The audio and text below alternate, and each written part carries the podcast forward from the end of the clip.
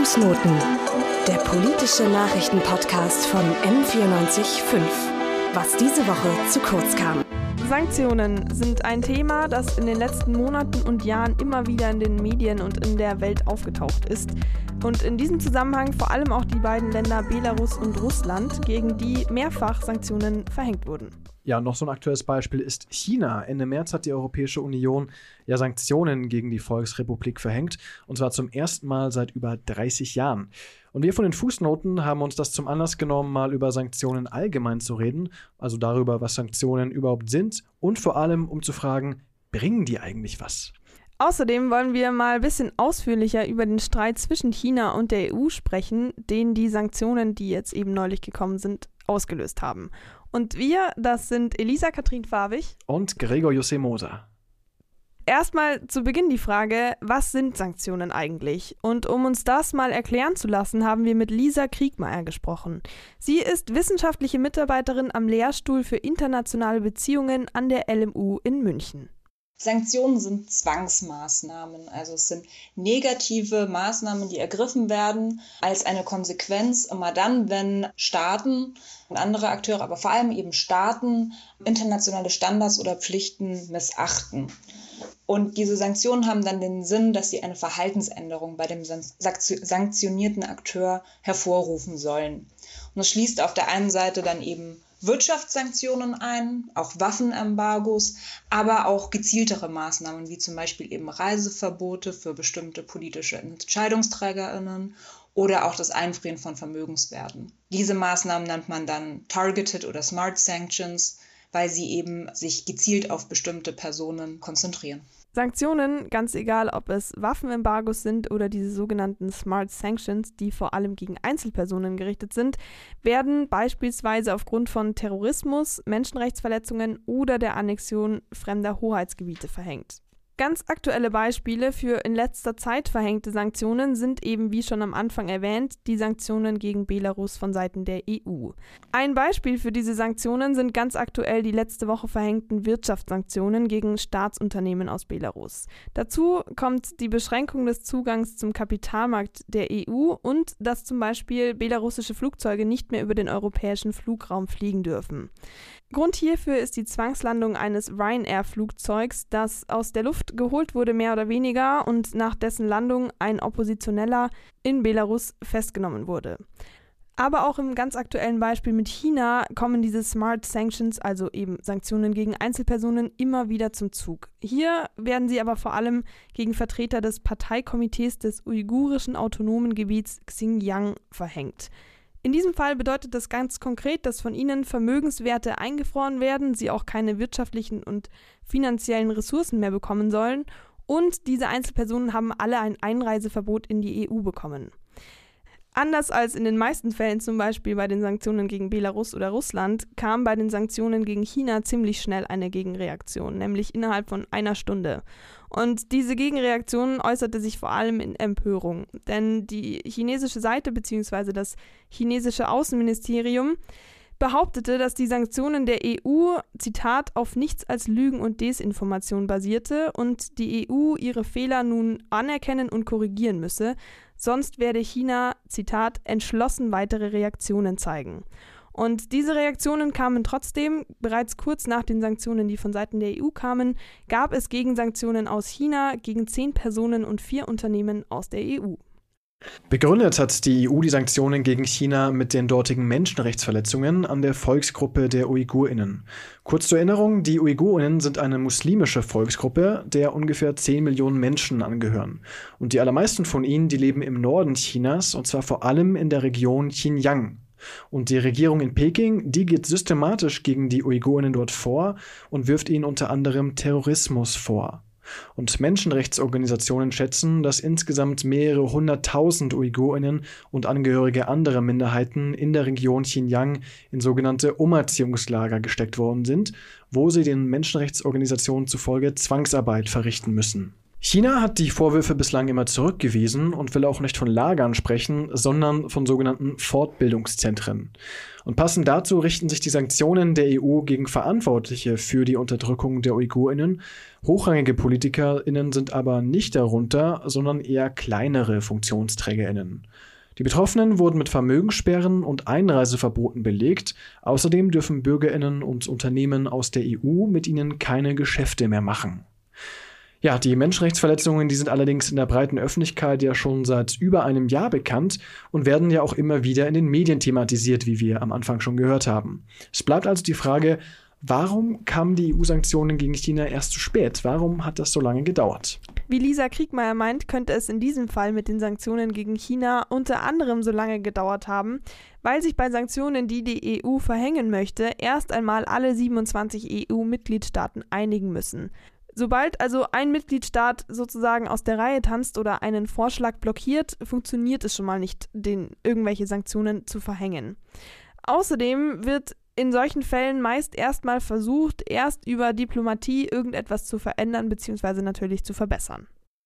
Und da Staaten bzw. Regierungen lieber erstmal das Gespräch suchen, bevor sie zu Sanktionen greifen, das hängt auch oft mit wirtschaftlichen Verflechtungen zusammen. Bei China ist das ja nicht anders. Das Land ist nämlich ein wichtiger Handelspartner für die Staaten der Europäischen Union und vor allem halt eben auch für Deutschland. Genau, hinzu kommt in diesem Zusammenhang eben auch noch, dass auch die USA Sanktionen gegen China verhängt hat, und zwar kurz vor der EU. Von Seiten der USA wurde in diesem Zusammenhang also auch etwas Druck auf die EU ausgeübt. Wir sehen also, dass Sanktionen meistens als letztes Mittel dienen, das irgendwie ergriffen wird, wenn nichts anderes mehr gemacht werden kann. Aber wie kommen die EU-Sanktionen gegen China eigentlich an? Gibt es da Meinungen dazu? Naja, bei China selbst natürlich nicht so gut. Du hast die Reaktionen ja vor und vorgelesen. Sonst gab es vor allem aber erstmal positive Reaktionen, zum Beispiel natürlich von EU-PolitikerInnen. Einer von ihnen ist Reinhard Bütikofer. Er sitzt für Bündnis 90 Die Grünen im Europäischen Parlament. Und Bütikofer ist einer von zwei deutschen Politikern, die auf der chinesischen Sanktionsliste stehen. Er und sein Parlamentskollege Michael Gahler von der CDU dürfen vorerst nicht mehr nach China einreisen. Außerdem dürfen Unternehmen und Organisationen, die mit den beiden in Verbindung stehen, keine Geschäfte mehr mit China treiben. In einem Interview mit dem SWR bezeichnete Bütikofer, der auch China-politischer Sprecher bei den europäischen Grünen ist, die EU-Sanktionen als wichtigen Schritt. Europa habe sich mit Blick auf die Behandlung der Uigurinnen in China viel zu lange auf Appelle und Argumente beschränkt. Während es bei Sanktionen gegen Russland meist eher wenige kritische Stimmen, zum Beispiel aus der deutschen Wirtschaft, gibt, sieht das bei den Sanktionen gegen China jetzt tatsächlich etwas anders aus und einige Leute haben doch ziemlich was zu kritisieren.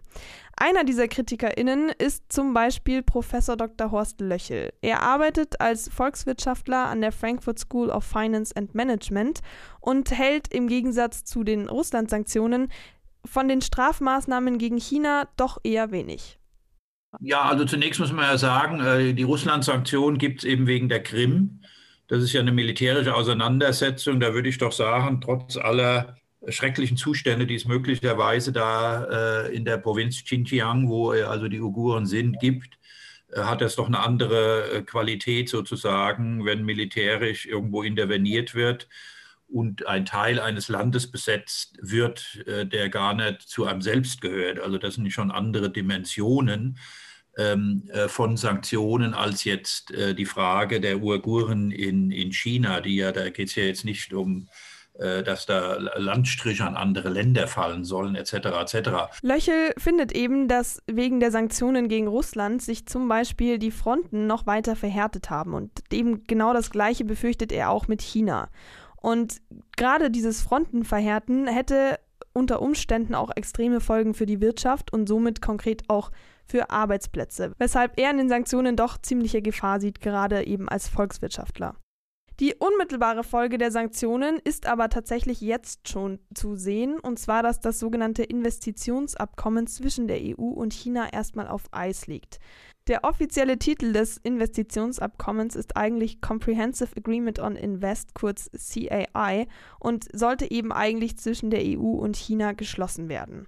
Konkrete Inhaltspunkte, um das komplexe Abkommen mal kurz zusammenzufassen, sind zum Beispiel, dass für EU-Investorinnen in China ein besserer Marktzugang gewährleistet werden sollte. Damit einhergehend hätte eigentlich eine faire Behandlung von EU-Unternehmen in China stattfinden sollen, damit sie zum Beispiel in Wettbewerbsbedingungen besser konkurrieren können mit den heimischen Unternehmen. Und was tatsächlich wirklich gut gewesen wäre, wäre eine Implementierung des Pariser Klimaschutzabkommens. Also es hätte in puncto Nachhaltigkeit doch in China noch eigentlich einiges verändert werden sollen. Aber Anfang Mai hat nach dem EU-Parlament dann schließlich auch die EU-Kommission sich dazu entschlossen, die Arbeit an diesem Abkommen erstmal zu pausieren, eben vor allem auch wegen dieser verhängten Gegensanktionen, die von China gegen europäische Parlamentarierinnen unter anderem gekommen sind. Das ist aber noch nicht das Ende des Streits. Erst für gut zwei Wochen, also Mitte Juni, hat sich der sogar noch einmal verschärft. China hat nämlich ein sogenanntes Antisanktionsgesetz verabschiedet und mit dem kann die kommunistische Führung in Peking in Zukunft ausländische Unternehmen bestrafen. Zum Beispiel dann, wenn sich die eben an die Sanktionen der EU oder der USA halten. Hier mal ein fiktives, aber nicht ganz unrealistisches Beispiel. Falls die EU beschließen sollte, zum Beispiel Baumwollfirmen aus der Region Xinjiang zu sanktionieren, eben weil es dort ja, wie wir heute gehört haben, Hinweise gibt, dass dort Uigurinnen Zwangsarbeit leisten müssen, dann könnte Chinas Führung ausländischen Textil- und Sportartikelherstellern im Gegenzug sagen, ja, ihr dürft jetzt in China eben nur dann weiter Geschäfte machen, wenn ihr Baumwolle aus Xinjiang benutzt. Vor allem WirtschaftsvertreterInnen sehen in dem Antisanktionsgesetz einen weiteren Rückschlag in den europäisch-chinesischen Beziehungen. Allerdings wird sich durch das Gesetz selbst in der Sache wahrscheinlich mehr nicht so viel ändern. China ist nämlich bekanntermaßen ja kein Rechtsstaat und auch ohne eine rechtliche Grundlage zu haben, hat die kommunistische Führung in der Vergangenheit immer wieder mal ausländische Firmen oder eben sogar ganze Staaten bestraft. Der wichtigste Unterschied hier ist aber, dass jetzt eben mit dem Antisanktionsgesetz die chinesische Regierung auch sich auf geschriebenes Recht berufen könnte. Jetzt haben wir schon viel über Sanktionen und Gegensanktionen gehört und auch darüber gesprochen. Da stellt sich zumindest für mich die Frage, was bringen Sanktionen eigentlich? Sind sie so wirkungsvoll, wie man immer auch so ein bisschen das Gefühl bekommt? Und auch zu diesem Thema haben wir nochmal Lisa Kriegmeier gefragt und sie sieht bei Sanktionen ganz klar zwei Probleme. Das eine ist, dass sie eben häufig nicht nur die Personen treffen, die sie ähm, treffen sollen, das ist natürlich jetzt bei Targeted Sanctions nicht ganz so ein großes Problem, aber wenn wir zum Beispiel über, über ähm, Wirtschaftsembargos sprechen, dann ist es natürlich ein relativ großes Problem, dass ja auch die Zivilgesellschaft ähm, stark getroffen wird. Und das andere Problem ist, dass wir nämlich eigentlich auch aus der Sanktionsforschung genau wissen, ähm, dass Sanktionen gar nicht so ähm, erfolgreich sind, wie sie es vielleicht sein sollten oder wie wir uns das erhoffen würden. Also besonders in den Fällen, in denen Sanktionen nicht nur angedroht, sondern tatsächlich auch durchgeführt werden, die, sind die Erfolgsaussichten eigentlich besonders gering. Und deswegen wird da auch häufig von so einem Sanktionsparadox gesprochen. Also das heißt, sie sind ein beliebtes politisches Werkzeug, sie werden häufig eingesetzt. Das sehen wir jetzt ja auch gerade im Fall Belarus. Aber leider bleiben sie relativ häufig wirkungslos. Ein Beispiel für solche Sanktionen, die zwar verhängt wurden, aber bis heute nicht wirklich etwas gebracht haben, wurde vorhin auch schon von Horst Löchel angesprochen, und zwar der Fall mit Ukraine, Russland und der Krim.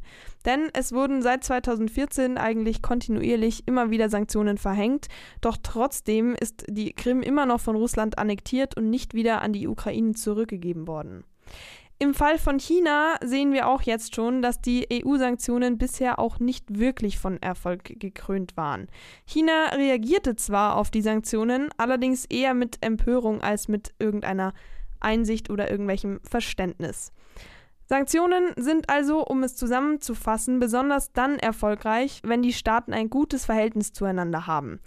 Allerdings kommen in diesem Fall dann Sanktionen auch nur sehr, sehr selten vor, weil, und eben dieses Thema hatten wir vorhin auch schon mal, Staaten und Regierungen versuchen, irgendwelche Streitigkeiten und Differenzen erst einmal vor Sanktionen über andere, also diplomatische Wege zu lösen. Das war unsere etwas ja, speziellere Folge zu Sanktionen und vor allem mit dem Schwerpunkt auf die EU-Sanktionen gegen China. Für die Moderation und die Recherche waren Elisa Katrin Farbig und Gregor José Moser zuständig und für die Produktion ebenfalls Elisa Katrin Farbig und Bruni Waldmann.